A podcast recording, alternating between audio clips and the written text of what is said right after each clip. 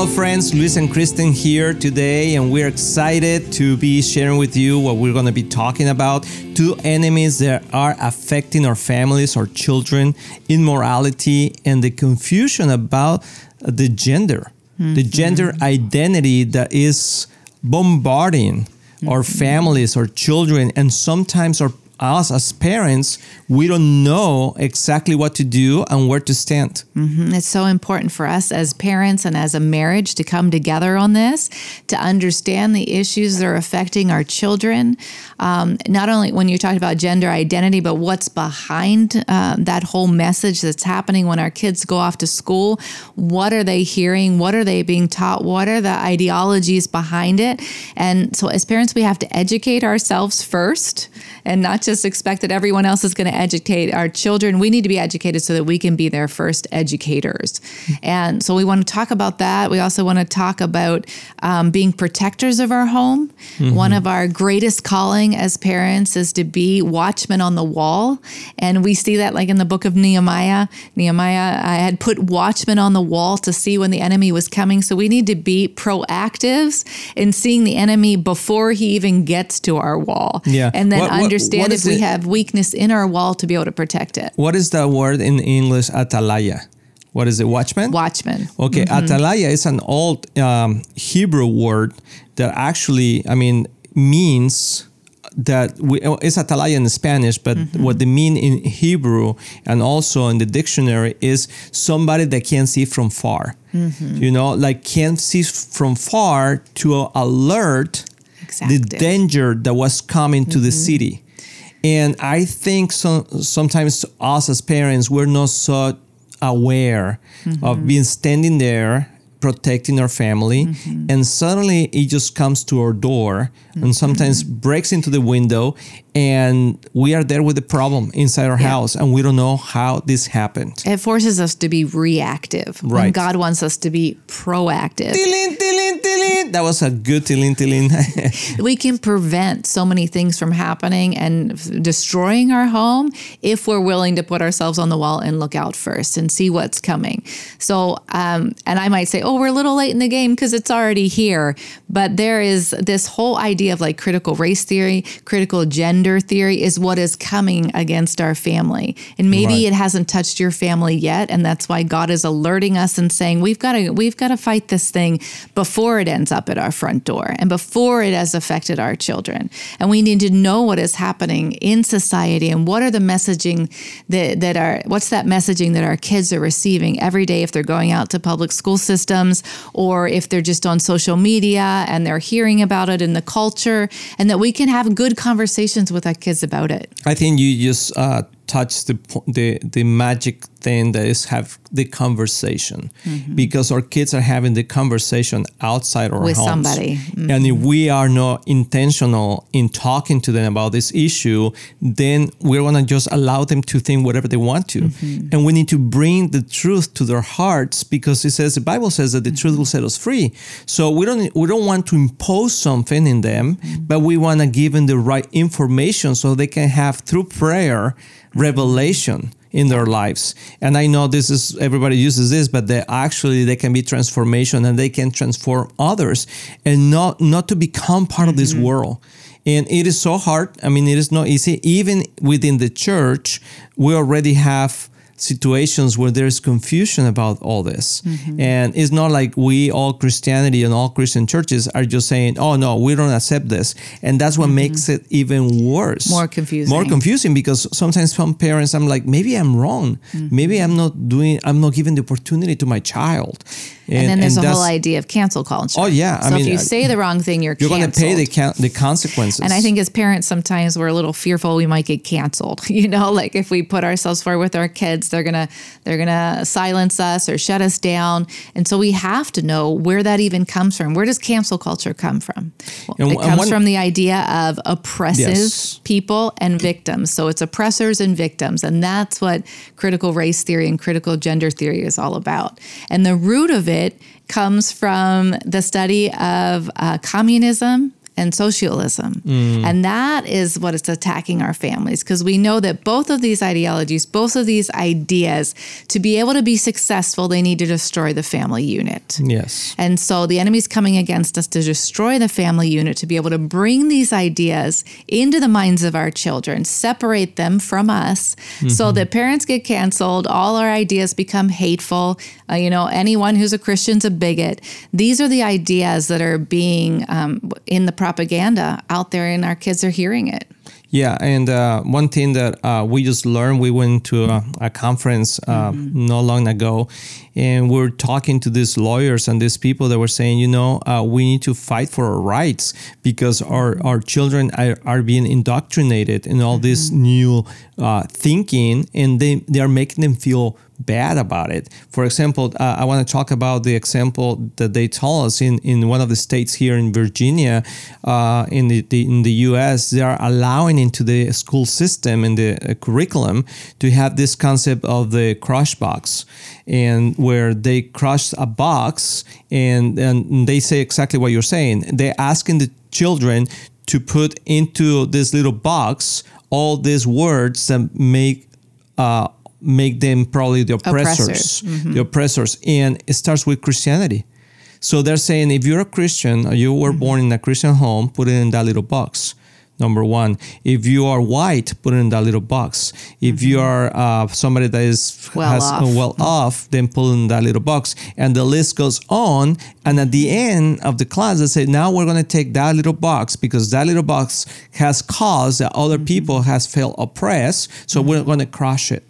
And then that little kid also, uh, or a young young uh, child, goes into church on Sunday, and they are thinking in their mind, "I'm an oppressor because I'm here because that's what they tell them in school."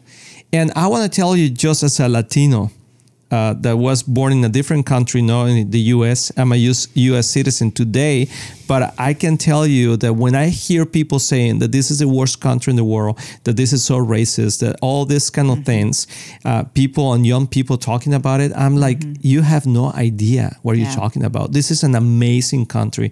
This is a beautiful country that gives so much opportunity, and that we are where we are today in the sense of of freedom and all what we the US stands for or used to stand for because of the sacrifice and the beliefs that this country was born with.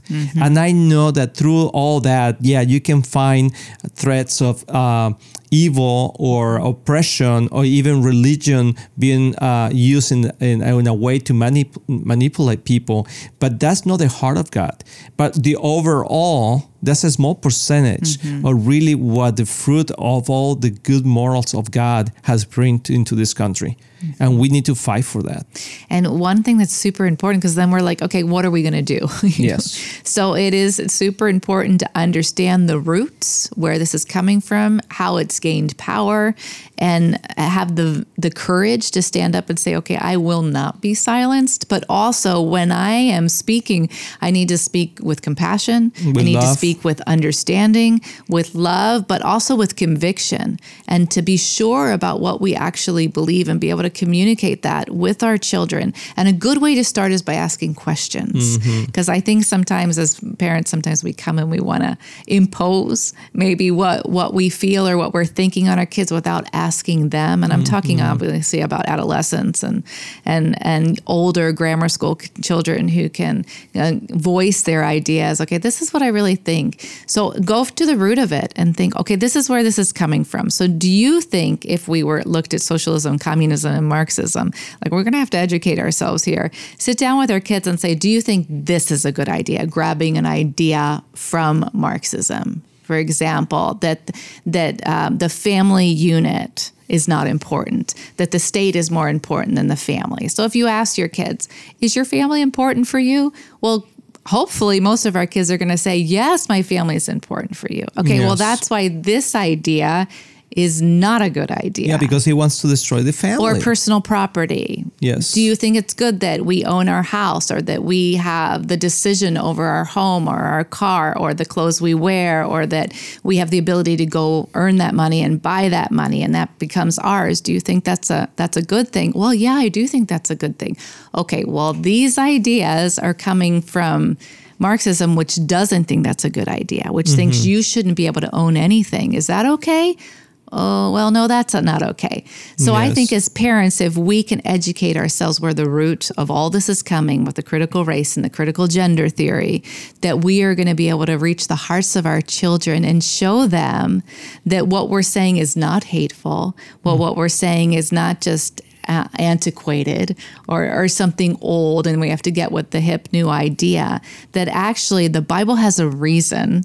God has a reason for establishing the, uh, the principles that he does and they're good and they're to they're to give us a good future like it says in jeremiah mm-hmm. 29 11 yes. And that's why we do this program because mm-hmm. we believe in those things and we need mm-hmm. to be uh, proactive in sharing and talking and not just allow other people to speak and talk into their children's mm-hmm. lives. I mean, parents, I know you have young children or if you're just pregnant right now with a new baby.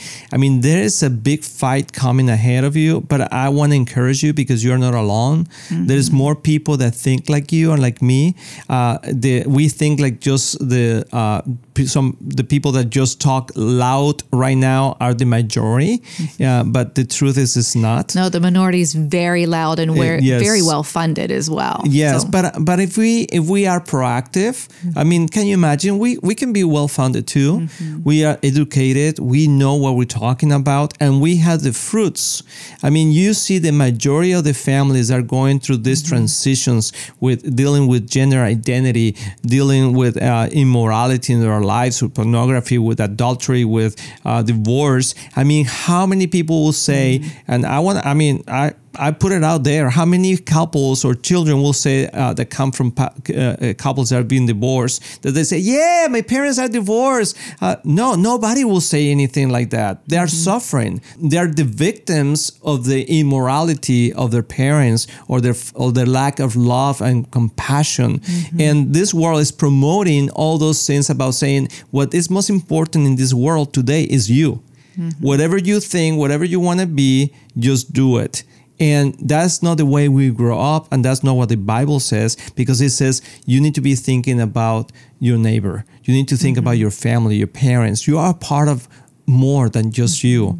And when we become become independent in that area in that way we we mm-hmm. become selfish and we open ourselves to the solution mm-hmm. mm-hmm. and that affects our lives so if we were going to wrap this up and say all right what do we do because we've got this huge goliath coming against mm-hmm. us um, in the form of these ideologies and what our kids are learning in school so if we're going to practically say all right this is what we can do well number one i will keep god the center of our lives his mm-hmm. word in a community that believes like like I do, and that really are promoting the values I believe and that they have the fruit. Nobody is perfect, but you need to be a part today more than ever. Mm-hmm. Of a community, a church community that really are speaking the truth yes. and they are not compromising mm-hmm. the values of God. And prayer. I mean, we need to be praying mm-hmm. and just speaking the truth with love, but consistently and be courageous, right? Don't yes. let ourselves be silent. Don't go quietly into the night. exactly. and I would like to just wrap this up also with Nehemiah 4, where it says in 14, this is Nehemiah when he was standing on the mm wall and he mm-hmm. observed the situation. He said, yes. After I looked things over, Yes. After I examined the situation, which yes. is what we're doing now, I stood up and said to the nobles and the officials and all the rest of the people, Don't be afraid of them. Mm-hmm. Remember the Lord who is great and awesome, and fight for your families, your sons and your daughters, your wives and your homes. Uh, yes. And go directly to your school, I mean, the school of your children, and see what they're learning and be a voice if you're not in agreement with that and, and speak to your children why. And hopefully with all the options that this country still offers you can choose the right education for your children. But the main number one responsible person for your children is you as a parent. It's not the government, and we need to stand for that. So let's pray. Let's. Uh, mm-hmm. This is a very hot topic today, and we need to keep talking about it until we actually believe. Yes, if God is for us, who can be against us? So, Father, we pray Amen. today, Lord, against this all these theories that actually that's what they are, just ideas that uh, of mm-hmm. utopia that life can be better without you, and that's not true. So I pray for every family that's facing maybe in this moment these situations and they don't know how to face them, how to uh, be proactive about it or talk to their children. I pray that you'll give them the courage, but also the knowledge and the spiritual insight to be able to fight against it and win the hearts of their children in Jesus' name. So wow, I was passionate about it. so Amen. let's let's keep talking about this. We love you guys and see you next time.